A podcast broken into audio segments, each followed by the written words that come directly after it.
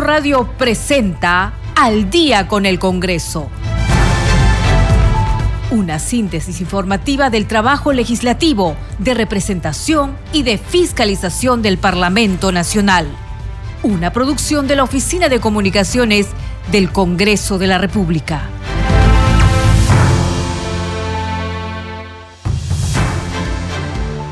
¿Cómo están? Bienvenidos al programa Al Día con el Congreso. Les saluda Gina Díaz y estas son las principales noticias del Parlamento Nacional. El presidente del Congreso viabiliza reunión entre alcaldes distritales y poder ejecutivo. En el marco de sus políticas de puertas abiertas, el presidente del Congreso, Alejandro Soto Reyes, tendió puentes con el poder ejecutivo con el propósito de que los alcaldes de los distritos de la región de Cusco puedan viabilizar proyectos que beneficien a decenas de pobladores de sus respectivas jurisdicciones. El titular del Parlamento se comunicó con el viceministro de Transportes, Ismael Suta, para gestionar una reunión y que las demandas de los alcaldes de la Municipalidad Distrital de Coxnipata en la provincia de Paucartambo y de la Municipalidad Distrital de Lares, provincia de Calca, puedan ser atendidas siguiendo el debido procedimiento. De igual manera, el presidente del Congreso recibió al alcalde de la Municipalidad Provincial de Acomayo, quien explicó que ha sufrido un recorte presupuestal que impide que obras de impacto puedan concretarse. El grupo de trabajo encargado del estudio de propuestas para el fortalecimiento y mejora de los sistemas de pensiones escuchó a Alice Gutiérrez Stanley, directora del negocio de ahorros y retiros de Sura, quien expuso sobre el proceso de reforma de pensiones en Colombia y en otros países de la región. Gutiérrez Stanley detalló que la construcción de ahorros a largo plazo se trata de una colaboración del Estado, las empresas, el individuo y las AFP como gestores de estos recursos. En comisión especial Hambre Cero, congresistas plantea que Jaliwarma compre productos de forma directa y no a terceros o proveedores. La congresista Marlene Portero señaló que es momento de acabar con la tercerización y realizar la compra directa a la industria y consideró que debería existir un puente directo entre los productores y empresas con el MIDIS con el propósito de dar a conocer la historia política peruana y a la vez difundir informaciones fidelignas para proporcionar conocimiento y elevar la cultura de la población, el Congreso de la República, a través de la Oficina de Comunicaciones e Imagen Institucional y el Centro Cultural de Bellas Artes de la Escuela Nacional Superior del Perú, presentan al público en general la exposición fotográfica Historia del Congreso de la República y sus personajes ilustres. Dicha exposición se desarrollará hasta el próximo 10 de enero. La Comisión Especial Multipartidaria del Monitoreo, Fiscalización y Control del programa Hambre Cero recibió esta mañana información sobre las acciones realizadas por el Programa Nacional de Alimentación Escolar Caliwarma en relación con la leche evaporada entera marca Bonlé, que fue considerada no apta para el consumo humano por Digesa. La presidenta de la Comisión Agraria, Zeta Chunga, hizo un llamado urgente al Poder Ejecutivo a fin de que priorice la atención de los agricultores del departamento de Tumbes e invocó a trabajar de manera conjunta para evitar una potencial crisis alimentaria en el norte del país. Su invocación se dio en la sesión conjunta descentralizada de la Comisión Agraria y de la Comisión Especial Multipartidaria Puyango Tumbes. El presidente del Congreso, Alejandro Soto, en ceremonia solemne, clausuró la Semana de la Constitución, que se organizó conmemorando los 30 años de vigencia de la Carta Magna de 1993.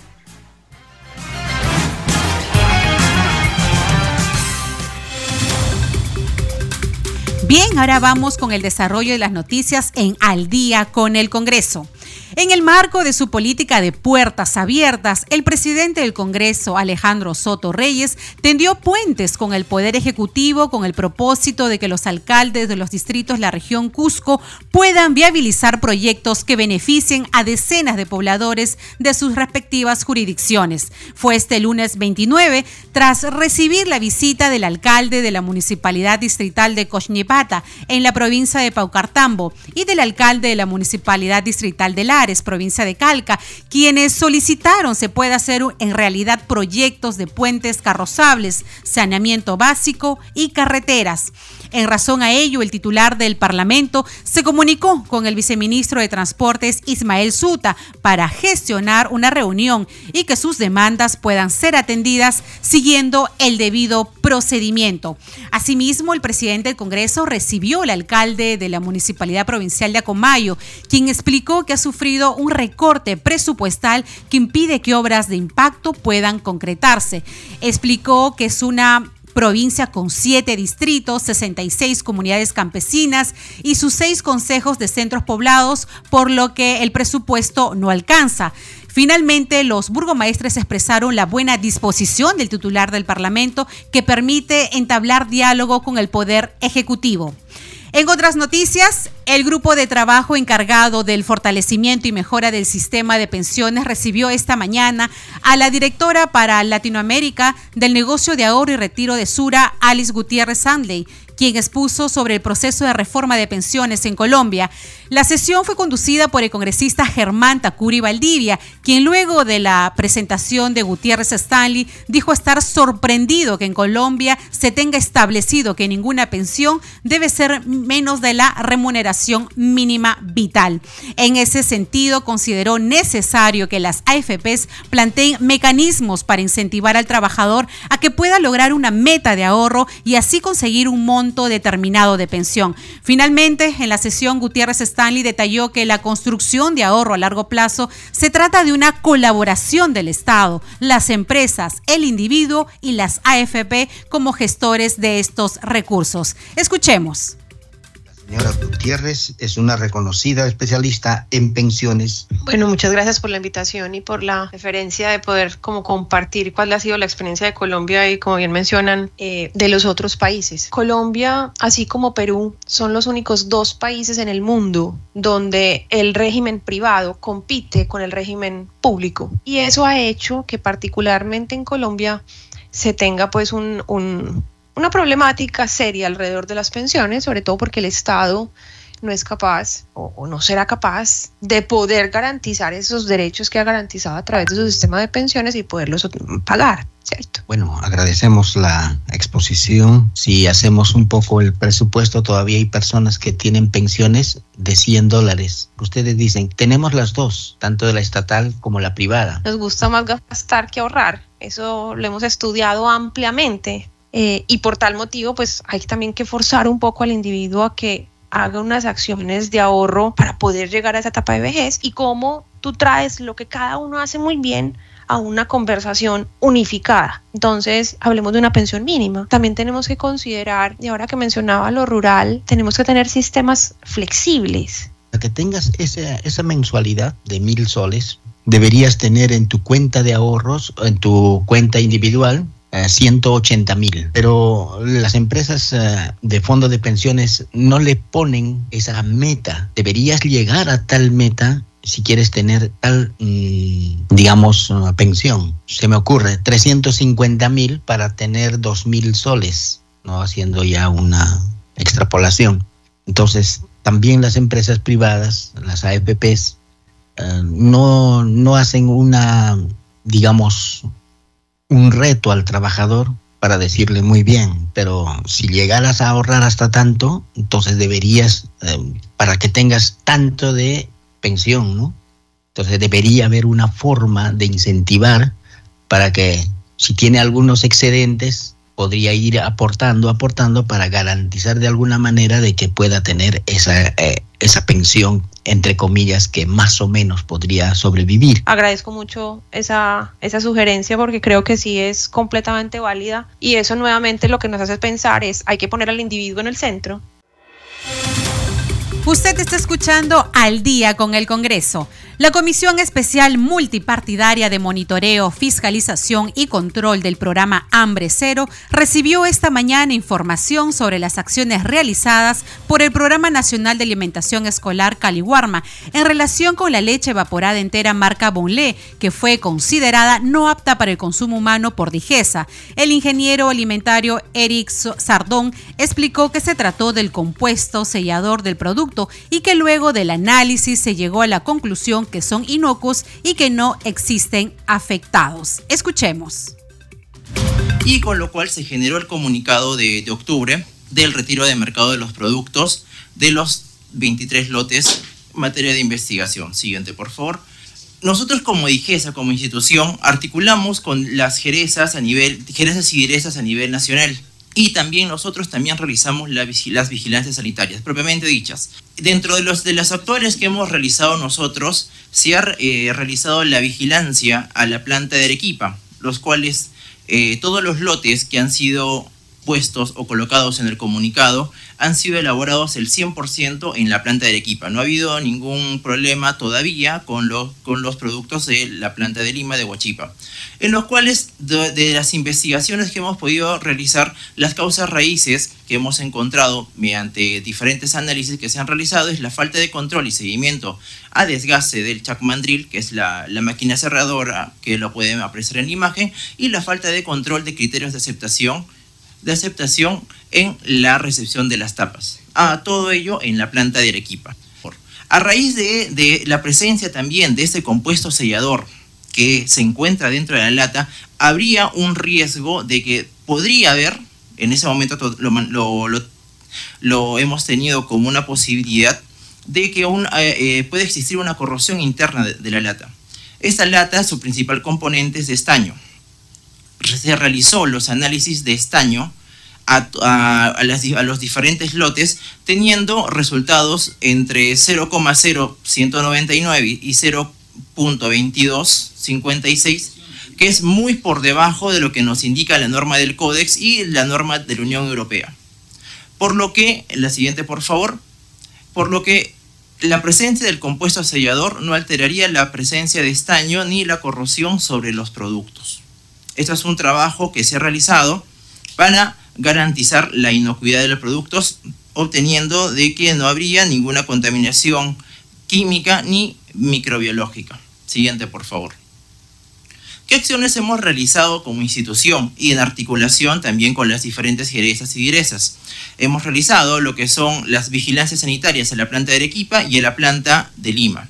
Hemos tenido reuniones tanto eh, con el Ministerio de Ministerio Público en la ciudad de Arequipa, coordinaciones con las jerezas, eh, comunicaciones involucradas con el programa Caliwarma, con el, eh, con el mismo ministerio, con el Ministerio Público, con Indecopi, entre otras instituciones. Asimismo, se, se le otorgó también a la empresa Gloria su derecho a uso de palabra, el cual se eh, dio la, la semana pasada. Siguiente, por favor los resultados de, las actuaciones que nosotros hemos tenido, eh, efectivamente, cuando los inspectores de la DIGESA han realizado la vigilancia sanitaria a la, empresa Gloria, acá en Huachipa, que es el lugar donde se está realizando el retiro de mercado e inmovilizando los productos, se ha realizado la inspección visual a todos esos 23 lotes en la cuales sí efectivamente se ha corroborado que existe la presencia de materias extrañas dentro del producto, la cual se debe a lo que es el compuesto sellador por lo que este, los productos fueron inmovilizados dentro del establecimiento de la empresa Gloria. El vicepresidente de la Comisión Hambre Cero, Miguel Ángel Sixia Vázquez, exhortó a los representantes de la Dirección General de Salud Ambiental DIGESA reforzar los controles de calidad. Escuchemos. En lo cual este, se me ha alcanzado y dice, evidentemente hay o ha habido deficiencia en el control, en el parámetro de presión para que la leche haya tenido grumos. Les pedimos reforzar sus controles de calidad. Ustedes tienen un avance de destrucción del 90% y se les pide llegar al 100%. Nuestro país merece consumir alimentos inocuos y de calidad como parte de una seguridad alimentaria plena. Sobre este tema y entrevista para Congreso Radio, la presidenta de la Comisión Hambre Cero, Marlene Portero López, dio más alcances sobre la sesión y mencionó que promoverá una iniciativa legislativa para que las empresas de leche compren directamente este insumo a los ganaderos y no a terceros. Asimismo, lamentó que el Estado no llegue a lugares donde muchos niños y adultos mayores no tienen acceso a los programas sociales. Aseguró que ha tocado las puertas del MIDIS, pero que no ha tenido respuesta y que espera que dicha situación cambie. Escuchemos Hemos estado un poco no molestas y preocupadas también por todo lo que pasó con el dote de, la leche que estaba mal, pues, ¿no? Entonces, hemos tratado de traer a nuestra comisión a los responsables de Gloria, a Jaliguarma y a la Digesa para que nos den explicaciones, porque son más de 8 mil este, tarros que han estado prácticamente en mal estado, ¿no? Entonces el pueblo quería. Gracias a Dios hasta ahora no ha, no ha, habido ningún problema de salud y esperamos que no lo haya. Ya se están tomando las correcciones, se ha quemado un primer lote, más de 4 millones de tarros. Ahorita hasta el 11 de marzo dice que se acaba de también el procesamiento de la quemación, de todo desaparecer estos tarros y el compromiso está de Gloria en hacer mejor calidad. Nos ha hecho una exposición, tanto Digesa, tanto Jaliguarma, pero ellos están llegando al 3%, lo que la directora del programa Jaliguarma también les ha dicho que debe ser prácticamente más del 3% de responsabilidad social con los programas de Jaliguarma. ¿no? Entonces, estaremos desde nuestra comisión prestas al seguimiento, monitoreo y fiscalización, como son nuestras competencias, tanto la mía con los ocho congresistas. ¿no? ¿Y ellos a qué aducen? ¿Por qué los tarros han estado mal? ¿Por qué este producto ha venido en eh, mal estado? O sea, prácticamente ah, no ha sido en el sellador. Dice que en lo que ha... Eh, el, el líquido no está mal, sino que ha sido en lo que han sellado la máquina ha tenido como unos residuos, unas partículas que se han metido pero no en todo, sino incluso Digesa también lo ha dicho, no todo está contaminado, pero ya hay un antes, pues, ¿no? Entonces, eso es tener un poco más de cuidado, se le ha dicho, incluso el congresista Sixia también le ha dicho, ¿no? La inocuidad y la calidad de todo lo que, el proceso que se sigue, ¿no? ¿De aquí qué, qué sigue?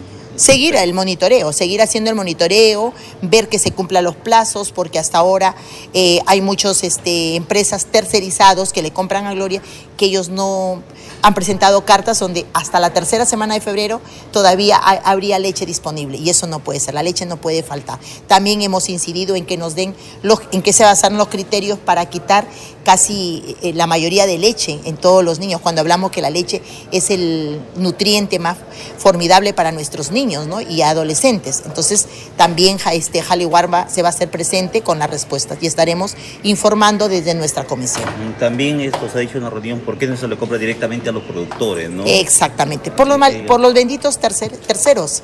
O sea, hay que establecer normas que se tienen que cumplir, porque los que se perjudican son nuestros lecheros, nuestros hermanos que a nivel del Perú ellos están esperando una oportunidad, al igual que no se compran los productos en nuestras regiones. Si queremos vencer nuestra anemia tendremos que apostar por todos los productos en nuestras regiones. Lo dijo también el congresista Sixia, la panela ¿Para qué utilizar azúcar en vez de panela? Tenemos que utilizar lo nuestro y esperar una oportunidad para el desarrollo de mejor calidad de vida para todos los peruanos. Entonces ya se, ya se sabe que es por los terceros, pero del Congreso se puede promover una ley para que se compre directamente a los productores. Eso lo vamos a hacer. Vamos a estudiarlo y vamos a ponerlo de acuerdo con la comisión para poder hacer un proyecto o norma tenemos que visualizar a dónde está el pico de botella, ¿no? O el cuello de botella, como se dice, porque esto es el desarrollo y la mejor calidad de vida para los peruanos. En otras noticias, el presidente del Congreso, Alejandro Soto, en ceremonia solemne clausuró la Semana de la Constitución, que se organizó conmemorando los 30 años de vigencia de la Carta Magna de 1993.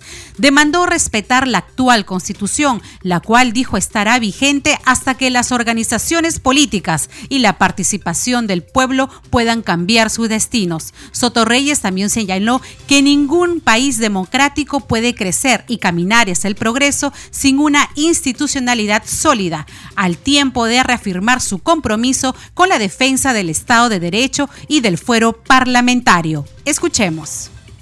Durante esta semana y con motivo de los actos de conmemoración por los 30 años de la promulgación de la Constitución Política de 1993, hemos tenido la oportunidad de revalorar la importancia de la Carta Magna para preservar las libertades y fortalecer la democracia en el Perú.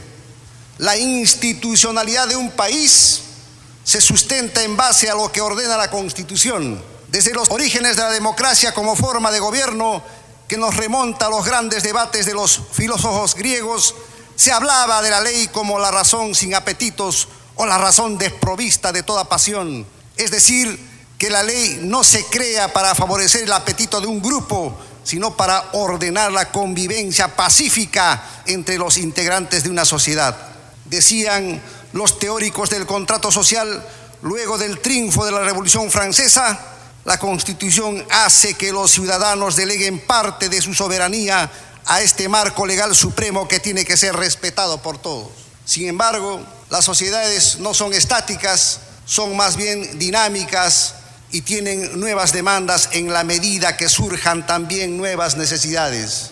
Tal vez eso explica que a lo largo de nuestra época republicana nuestro país haya tenido un total de 12 constituciones, aunque eso también expresa lamentablemente una característica de inestabilidad política. Siempre se habla de la necesidad de reformas constitucionales, pero estas deben realizarse respetando los mecanismos que la propia constitución establece.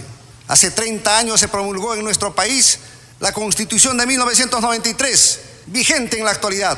Podemos tener diferentes opiniones sobre lo que representó el proceso político de ese momento. Sin embargo, debemos reconocer que en el Congreso Constituyente que la redactó, tuvimos la participación de destacados peruanos que representaban a partidos y agrupaciones políticas de diversas tendencias como Carlos Torres y Torres Lara, Lourdes Flores, Francisco Tudela, Gloria Helfer, Roger Cáceres Velázquez, Antero Flores Araos acá presente, Enrique Chirino Soto, Roger Amurús Gallegos, entre otros. Felicito al primer vicepresidente congresista Luis Arturo Alegría García por esta semana de actos conmemorativos que siempre invitan a la reflexión sobre la necesidad de consolidar nuestra democracia evitando cometer los errores del pasado que tanto daño hicieron a nuestro país. Ningún país democrático puede crecer y caminar hacia el progreso sin una institucionalidad sólida. Nuestro compromiso seguirá siendo con la defensa del Estado de Derecho y del fuero parlamentario. Con mi reiterado agradecimiento a la primera vicepresidencia del Congreso, declaro clausurada la semana de los actos de conmemoración por el 30 aniversario de la promulgación de la Constitución Política de 1993. No sin antes decirles que no perdamos ni la alegría ni la esperanza. Hagamos respetar esa Constitución que está vigente y estará vigente hasta en tanto y en cuanto las organizaciones políticas y el pueblo participando puedan cambiar sus destinos.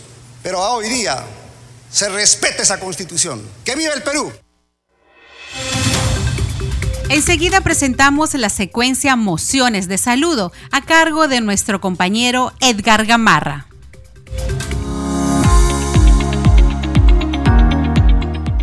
Mociones de saludo presentadas en el Congreso de la República. La congresista Hilda Marleni Portero López emite el saludo fervoroso y felicita al distrito de Pátapo, provincia de Chiclayo, región Lambayeque, al conmemorarse el 29 de enero el vigésimo sexto aniversario de su creación política. Se presenta el saludo y el reconocimiento del Congreso de la República al señor José Eduardo Tarrillo Nuntón, alcalde distrital de Pátapo, y por su intermedio hacer extensivo el saludo al cuerpo de regidores, personal administrativo, a las autoridades políticas, policiales y eclesiásticas, a los representantes de la sociedad civil, líderes sociales y a la población en general. El congresista José Bernardo Paso Nunura expresa su más ferviente saludo y felicitación. Al mismo tiempo reconoce a la provincia de Sechura del departamento de Piura por conmemorarse el 29 de enero su trigésimo aniversario de creación política. Se traslada la presente moción de saludo a la señora Carmen Rosa Morales Loro, alcaldesa de la provincia de Sechura, y por su intermedio a todas las autoridades políticas, cívicas, religiosas, militares y a la población de tan hermosa y distinguida ciudad, herederos de una milenaria actividad, la pesca, que ha hecho de nuestro pueblo generoso y de hombres y mujeres luchadores, testigos vivientes de su propia esperanza, que luchan por llevar a sus hijos al progreso familiar y social. Se expresa el saludo y se felicita al Museo de Sitio Huacarrajada de la región Lambayeque al conmemorarse el 29 de enero el 15 aniversario de su inauguración. El saludo y el reconocimiento del Congreso de la República es para la arqueóloga Seirán Alicet Pasapera Rojas, directora encargada del Museo de Sitio Huaca Rajada, y por su intermedio hacer extensivo el saludo a los funcionarios y trabajadores de este centro cultural de la región Lambayeque. El congresista Aguinaga Recuenco Alejandro Aurelio da a conocer y felicita al distrito de Tumán, provincia de Chiclayo, departamento de Lambayeque, con motivo de conmemorarse el 29 de enero su vigésimo sexto aniversario de creación política. Se transmite el especial saludo y reconocimiento del Congreso de la República al alcalde del indicado distrito, señor Julio César Galvez Marrufo, al cuerpo de regidores, colaboradores y población en general esta comuna lambayecana.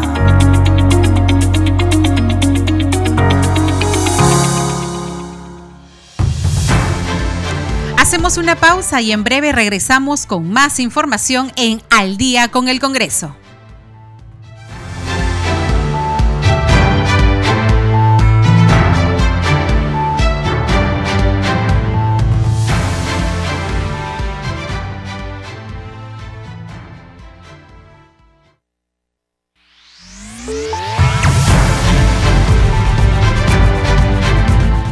Continuamos en Al día con el Congreso.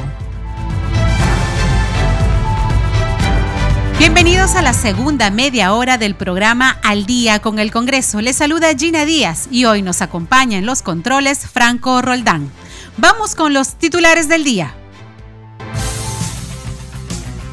El presidente del Congreso viabiliza reunión entre alcaldes distritales y poder ejecutivo. En el marco de sus políticas de puertas abiertas, el presidente del Congreso, Alejandro Soto Reyes, tendió puentes con el poder ejecutivo con el propósito de que los alcaldes de los distritos de la región de Cusco puedan viabilizar proyectos que beneficien a decenas de pobladores de sus respectivas jurisdicciones. El titular del Parlamento se comunicó con el viceministro de Transportes, Ismael Suta, para gestionar una reunión y que las demandas de los alcaldes de la Municipalidad Distrital de Coxnipata en la provincia de Paucartambo y de la Municipalidad Distrital de Lares, provincia de Calca, puedan ser atendidas siguiendo el debido procedimiento. De igual manera, el presidente del Congreso recibió al alcalde de la Municipalidad Provincial de Acomayo, quien explicó que ha sufrido un recorte presupuestal que impide que obras de impacto puedan concretarse. El grupo de trabajo encargado del estudio de propuestas para el fortalecimiento y mejora de los sistemas de pensiones escuchó a Alice Gutiérrez Stanley, directora del negocio de ahorros y retiros de Sura, quien expuso sobre el proceso de reforma de pensiones en Colombia y en otros países de la región. Gutiérrez Stanley detalló que la construcción de ahorros a largo plazo se trata de una colaboración del Estado, las empresas, el individuo y las AFP como gestores de estos recursos. En comisión especial Hambre Cero, congresistas plantea que Jaliwarma compre productos de forma directa y no a terceros o proveedores. La congresista Marlene Portero señaló que es momento de acabar con la tercerización y realizar la compra directa a la industria y consideró que debería existir un puente directo entre los productores y empresas con el MIDIS con el propósito de dar a conocer la historia política peruana y a la vez difundir informaciones fidelignas para proporcionar conocimiento y elevar la cultura de la población, el Congreso de la República, a través de la Oficina de Comunicaciones e Imagen Institucional y el Centro Cultural de Bellas Artes de la Escuela Nacional Superior del Perú, presentan al público en general la exposición fotográfica Historia del Congreso de la República y sus personajes ilustres. Dicha exposición se desarrollará hasta el próximo 10 de enero. La Comisión Especial Multipartidaria del Monitoreo, Fiscalización y Control del Programa Hambre Cero recibió esta mañana información sobre las acciones realizadas por el Programa Nacional de Alimentación Escolar Caliwarma en relación con la leche evaporada entera marca Bonlé, que fue considerada no apta para el consumo humano por Digesa. La presidenta de la Comisión Agraria, Zeta Chunga, hizo un llamado urgente al Poder Ejecutivo a fin de que priorice la atención de los agricultores del departamento de Tumbes e invocó a trabajar de manera conjunta para evitar una potencial crisis alimentaria en el norte del país.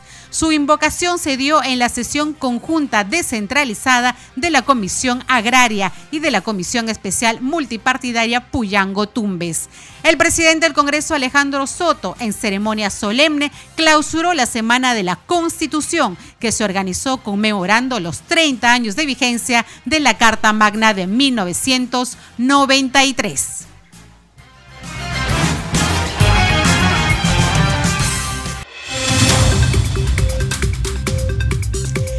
El parlamentario Víctor Flores encabezó una mesa de trabajo que tuvo como objetivo impulsar el proyecto de ley 3386-2022 de su autoría, que propone una nueva ley del economista y la creación del Colegio de Economistas del Perú. Escuchemos.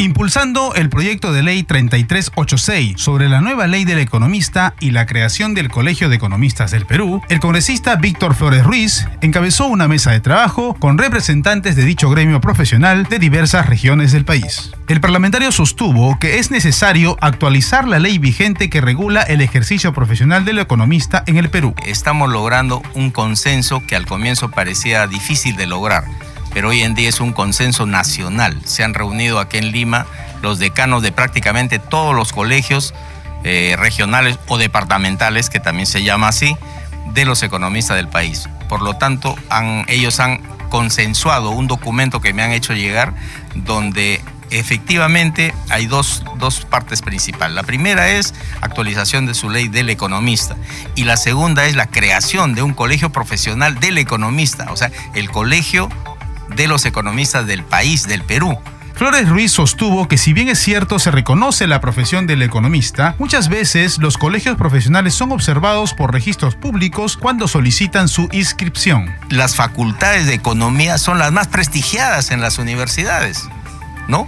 Entonces, eso también tenemos que tener en cuenta, el prestigio que tienen las facultades de economía y los profesionales que están sacando, y que han sacado anteriormente, por supuesto, ¿no? Se dio a conocer que a nivel nacional existen más de 30.000 profesionales de la carrera de economía, los mismos que requieren un respaldo jurídico mediante una ley.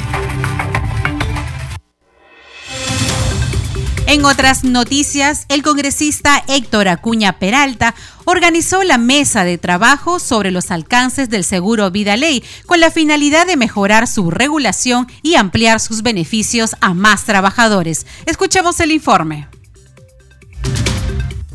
con la finalidad de mejorar la regulación de los derechos sociales para beneficiar a más trabajadores. El congresista Héctor Acuña Peralta organizó la mesa de trabajo para ampliar los alcances del seguro Vida Ley.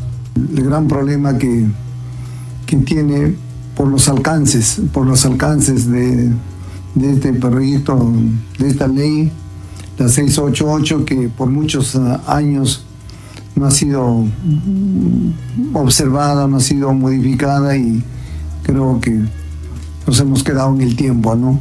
Pero lo que sí vemos en la presentación, realmente que el alcance es bajísimo, estamos hablando de menos del 3%. Según la Superintendencia de Bancas, Seguros y AFP, a la fecha el total de trabajadores beneficiarios del Seguro Vida Ley es de 79.389. Necesitamos los aportes, necesitamos, hemos convocado a profesionales que, conocen, que saben de, a, qué es lo que queremos llegar, ¿no? Queremos beneficiar a mayor cantidad de población, a mayor cantidad de trabajadores. Entonces, vamos a aperturar esta mesa de trabajo con la mejor intención de recibir los aportes de cada uno de ustedes, porque realmente no queremos nosotros que esta iniciativa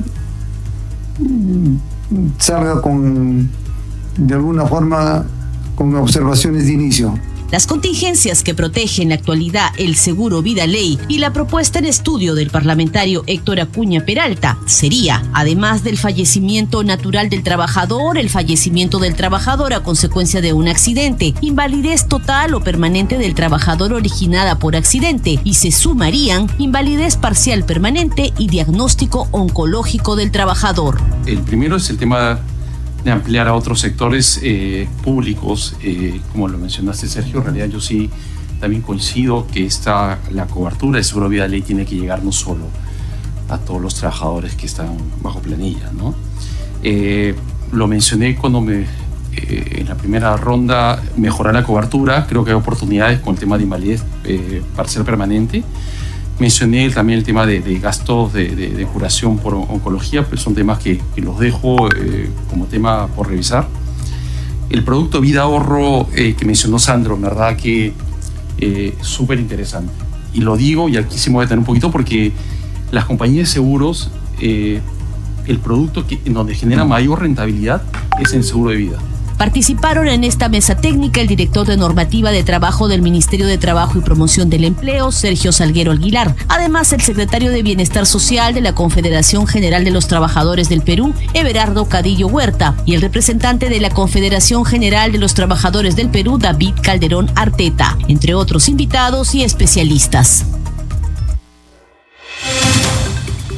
Con la finalidad de conocer las estrategias para la implementación de la Ley 31902, que fortalece las medidas para combatir el bullying en instituciones educativas, la congresista Noelia Herrera organizó una mesa de trabajo con especialistas en la materia. Escuchemos. Tras la promulgación de la Ley 31902, que declara de necesidad la designación de por lo menos un profesional de psicología en cada institución educativa que se encargue de la prevención y el tratamiento de los casos de acoso y de violencia entre los alumnos, la congresista Noelia Herrera organizó una mesa de trabajo con el Colegio de Psicólogos del Perú para conocer las estrategias para su implementación y donde anunció más actividades para continuar con la implementación de esta norma. Las precisiones sobre la implementación de la ley y, como no, la reunión eh, dada con el Ministerio. No sin antes mencionar que tenemos una reunión programada para el 9 de, febrero, perdonen, de 10 a 1 de la tarde en Arequipa, en el Colegio eh, de Psicólogos precisamente de Arequipa. Sin embargo, antes de dicho viaje, estamos solicitando una reunión con la señora ministra para el día entre 7 y 6. Esperamos que se nos confirme. El decano del Colegio de Psicólogos destacó que la ley indica que la implementación de estas disposiciones se debe realizar en forma progresiva, de acuerdo con la disponibilidad presupuestal. Para ello, se dispone que los profesionales psicólogos puedan realizar el servicio rural y urbano marginal de salud en las instituciones educativas públicas, conforme con los lineamientos que establezca el Ministerio de Salud en coordinación con el Ministerio de Educación, previa disponibilidad presupuestal. No hay conciencia como lo hemos dicho en algún momento, hay una ceguera social, ¿no? De que mm, no hay una inversión para que se implemente, ¿no? Inversión que va a favorecer a la población infanto-juvenil, ¿no? Que más necesita, que están siendo impactados, lamentablemente vemos números bastante fatales como suicidio de adolescentes, ¿no? que podría haberse manejado si un profesional de la salud mental como el psicólogo hubiese estado en una institución educativa para escuchar o de repente darle algunas, a unos tips para manejar sus emociones, ¿no? Cabe destacar que esta norma publicada en octubre se establece que el director debe recurrir a herramientas tecnológicas para reforzar la seguridad en el entorno escolar a fin de prevenir y combatir el acoso escolar. Esto es un objetivo de desarrollo, no es un tema de los psicólogos, es un, es un digamos, una necesidad del Perú. ¿No? preocupados nosotros por la salud mental de nuestro Perú, por la salud mental de los niños adolescentes que tanto necesitan. Finalmente, se debe considerar que en coordinación con los padres de familia, a realizar gestiones para instalar cámaras de videovigilancia en las zonas comunes y en el entorno de la institución educativa, resguardando la intimidad de las personas, para lo cual puede celebrar convenios con entidades del sector público y privado. Con la presencia de líderes vecinales, la bancada Cambio Democrático Juntos por el Perú desarrolló una mesa de trabajo de articulación para la seguridad ciudadana. Escuchemos. Con la presencia de líderes vecinales de diversos distritos, comerciantes, representantes del Ministerio Público, entre otros especialistas en la lucha contra la criminalidad, la bancada Cambio Democrático Juntos por el Perú desarrolló una mesa de trabajo de articulación para la seguridad ciudadana. Al respecto, la congresista Sigrid Bazán manifestó que los líderes de la sociedad civil también deberían formar parte del Consejo Nacional de Seguridad Ciudadana, además de reflexionar sobre los altos índices de asesinatos que se producen a diario a nivel nacional. Mire, solamente por mencionar el caso de homicidios. Eh, en épocas prepandémicas, hacia el 2020, teníamos así alrededor de 793 casos de homicidios registrados y a la actualidad, al 2023, la última cifra era de más de 1.119 casos de homicidio. Este incremento que deja de lado la pandemia, por supuesto, sí nos preocupa porque no solamente hablamos de casos delictivos, sino también de una escalada violenta dentro de ese tipo de eh, delitos. Entonces también tenemos que interpelar duramente al sector del interior y a la policía que se ha comprometido también a poder generar estrategias que permitan un Perú seguro. Ojalá y que esas estrategias que recién se están empezando a implementar aterricen y para eso los congresistas vamos a estar también tocando esa puerta. Por su parte, su colega Susel Paredes Piqué indicó que a nivel del gobierno central se está haciendo poco o nada en la lucha contra la criminalidad, pero también hay dejadez desde los gobiernos locales. Hay municipios, tienen una partida, la 030, pero hay municipios que no gastan en seguridad cuando hay, inclusive cuando hay plata. Hay algunos que hacen presupuestos de seguridad ciudadana con montos menores de lo que recaudan por serenajo. Entonces, esta es una falla, digamos, estructural de los distintos niveles del Estado. Entonces, vamos a trabajar en eso. Los representantes de las juntas vecinales también hicieron llegar su preocupación por la ola criminal que a diario ocurre en sus distritos. Nosotros, como personas organizadas, madres de familia, como verá, venimos representando quinta por quinta, cuadra por cuadra y venimos organizándonos para estar nosotros unidos y estar en apoyo de la Policía Nacional. Ellos nos capacitan, ellos están con nosotros ellos son nuestra fuerza y nosotros somos la fuerza de ellos. Estamos acá para respetar y respetarnos todos, pero para decir basta ya de tantos asesinatos, basta de tanta violencia que estamos viviendo, de tanto maltrato. En otro momento, el congresista Roberto Camiche también hizo un llamado al Ministerio del Interior a liderar la política contra la inseguridad ciudadana. Bien, a esta hora de la noche vamos con nuestra siguiente secuencia. Congreso en redes. Damos pase a nuestro compañero Víctor Incio. Buenas noches Gina, muchas gracias por el pase. Vamos a empezar con un tweet del Congreso de la República en el que se informa que cumpliendo con su política de puertas abiertas, el presidente del Congreso Alejandro Soto Reyes recibió a los alcaldes de diferentes distritos del Cusco para atender sus demandas e impulsar la atención del Ejecutivo en sus proyectos. La legisladora Diana González Delgado publica en su Twitter como autora de la Ley 31735 fue invitada por Proinversión para participar en la presentación del reglamento preliminar de la ley que impulsa el régimen de obra por impuestos para cerrar brechas sociales teniendo como aliado estratégico al sector privado y en una publicación del legislador Víctor Flores Ruiz se lee que con motivo de celebrarse el 59 aniversario de creación política del distrito de La Esperanza en Trujillo, quiero expresar mi cordial saludo a esta tierra con mucha historia y gente emprendedora que a diario sale adelante y suma esfuerzos para coadyuvar su desarrollo. Y el tuit de la congresista Marlene Portero López publica que el Ministerio de Salud promulgó la resolución ministerial que aprueba la lista complementaria de medicamentos para el tratamiento de la diabetes mellitus tipo 1.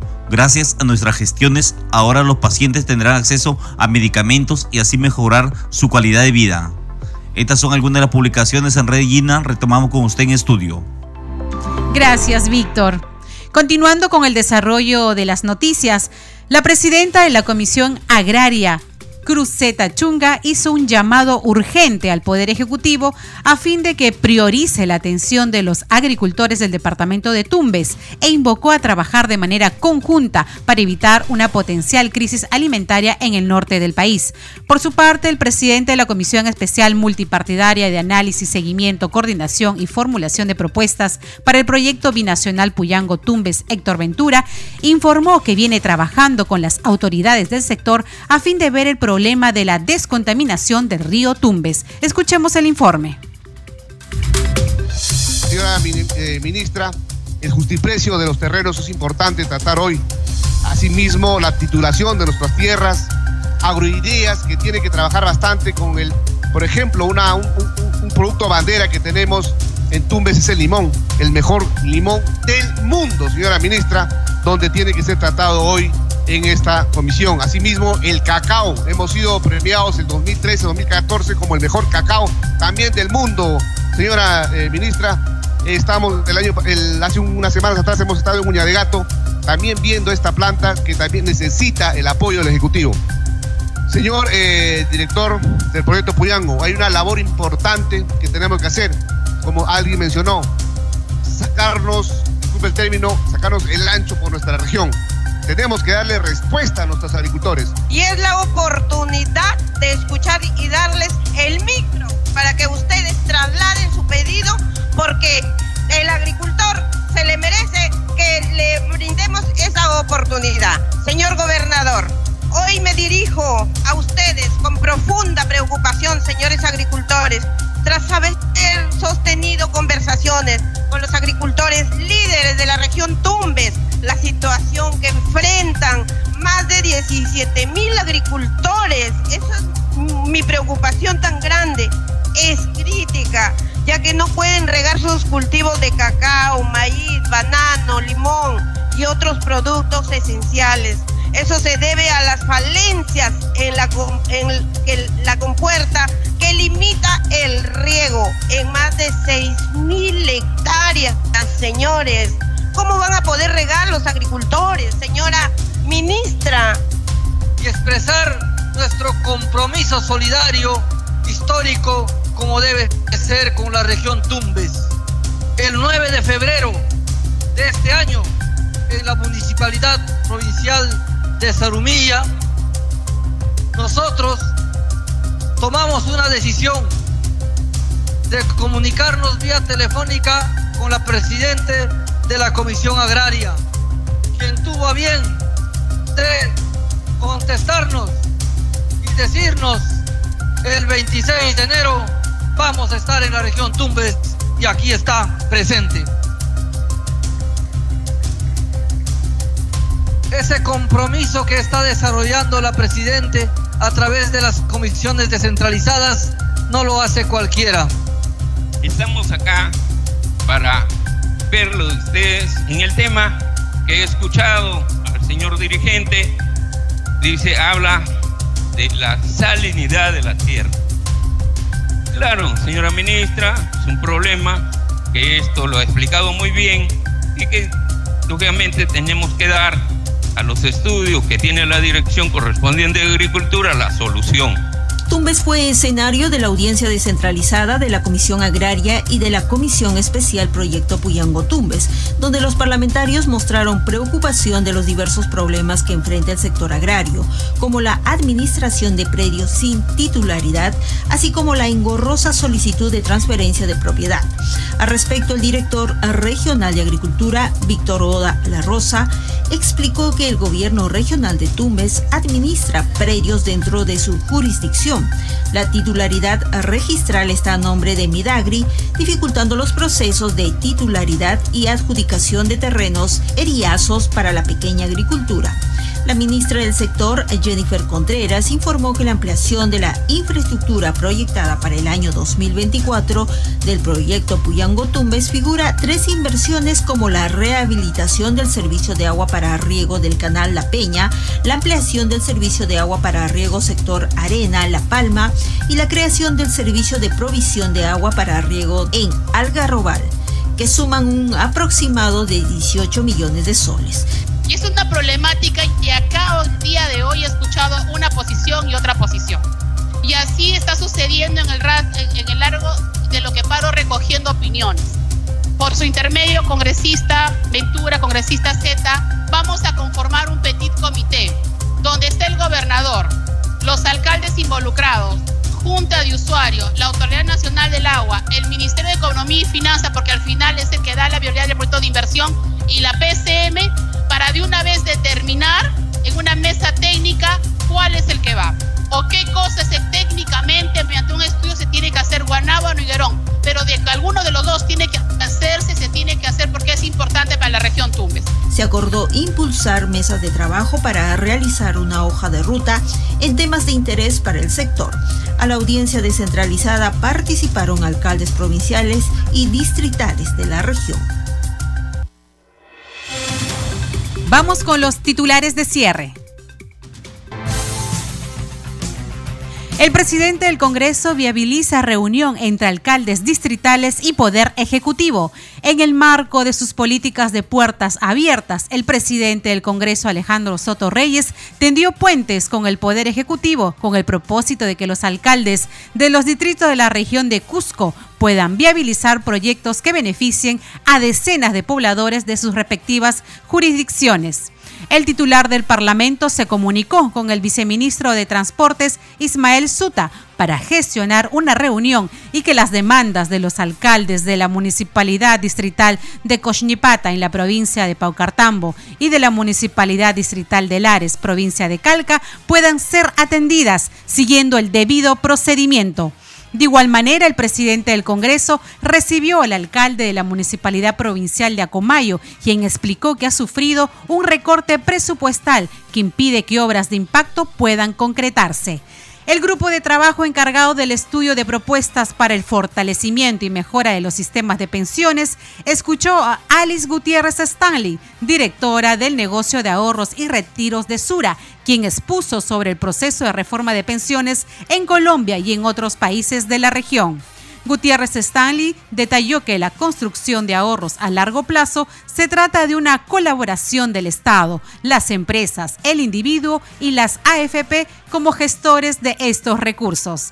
En comisión especial Hambre Cero, congresistas plantea que Jaliwarma compre productos de forma directa y no a terceros o proveedores. La congresista Marlene Portero señaló que es momento de acabar con la tercerización y realizar la compra directa a la industria y consideró que debería existir un puente directo entre los productores y empresas con el MIDIS con el propósito de dar a conocer la historia política peruana y a la vez difundir informaciones fidelignas para proporcionar conocimiento y elevar la cultura de la población, el Congreso de la República, a través de la Oficina de Comunicaciones e Imagen Institucional y el Centro Cultural de Bellas Artes de la Escuela Nacional Superior del Perú, presentan al público en general la exposición fotográfica Historia del Congreso de la República y sus personajes ilustres. Dicha exposición se desarrollará hasta el próximo 10 de enero. La Comisión Especial Multipartidaria del Monitoreo, Fiscalización y Control del Programa Hambre Cero recibió esta mañana información sobre las acciones realizadas por el Programa Nacional de Alimentación Escolar Caliwarma en relación con la leche evaporada entera marca Bonlé, que fue considerada no apta para el consumo humano por Digesa. La presidenta de la Comisión Agraria, Zeta Chunga, hizo un llamado urgente al Poder Ejecutivo a fin de que priorice la atención de los agricultores del departamento de Tumbes e invocó a trabajar de manera conjunta para evitar una potencial crisis alimentaria en el norte del país. Su invocación se dio en la sesión conjunta descentralizada de la Comisión Agraria y de la Comisión Especial Multipartidaria Puyango Tumbes. El presidente del Congreso, Alejandro Soto, en ceremonia solemne, clausuró la Semana de la Constitución, que se organizó conmemorando los 30 años de vigencia de la Carta Magna de 1993.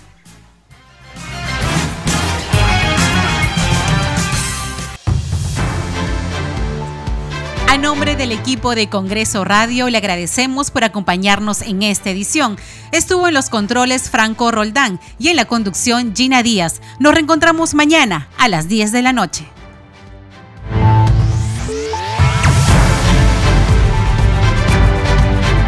Congreso Radio presentó Al día con el Congreso. Una síntesis informativa del trabajo legislativo, de representación y de Fiscalización del Parlamento Nacional. Una producción de la Oficina de Comunicaciones del Congreso de la República.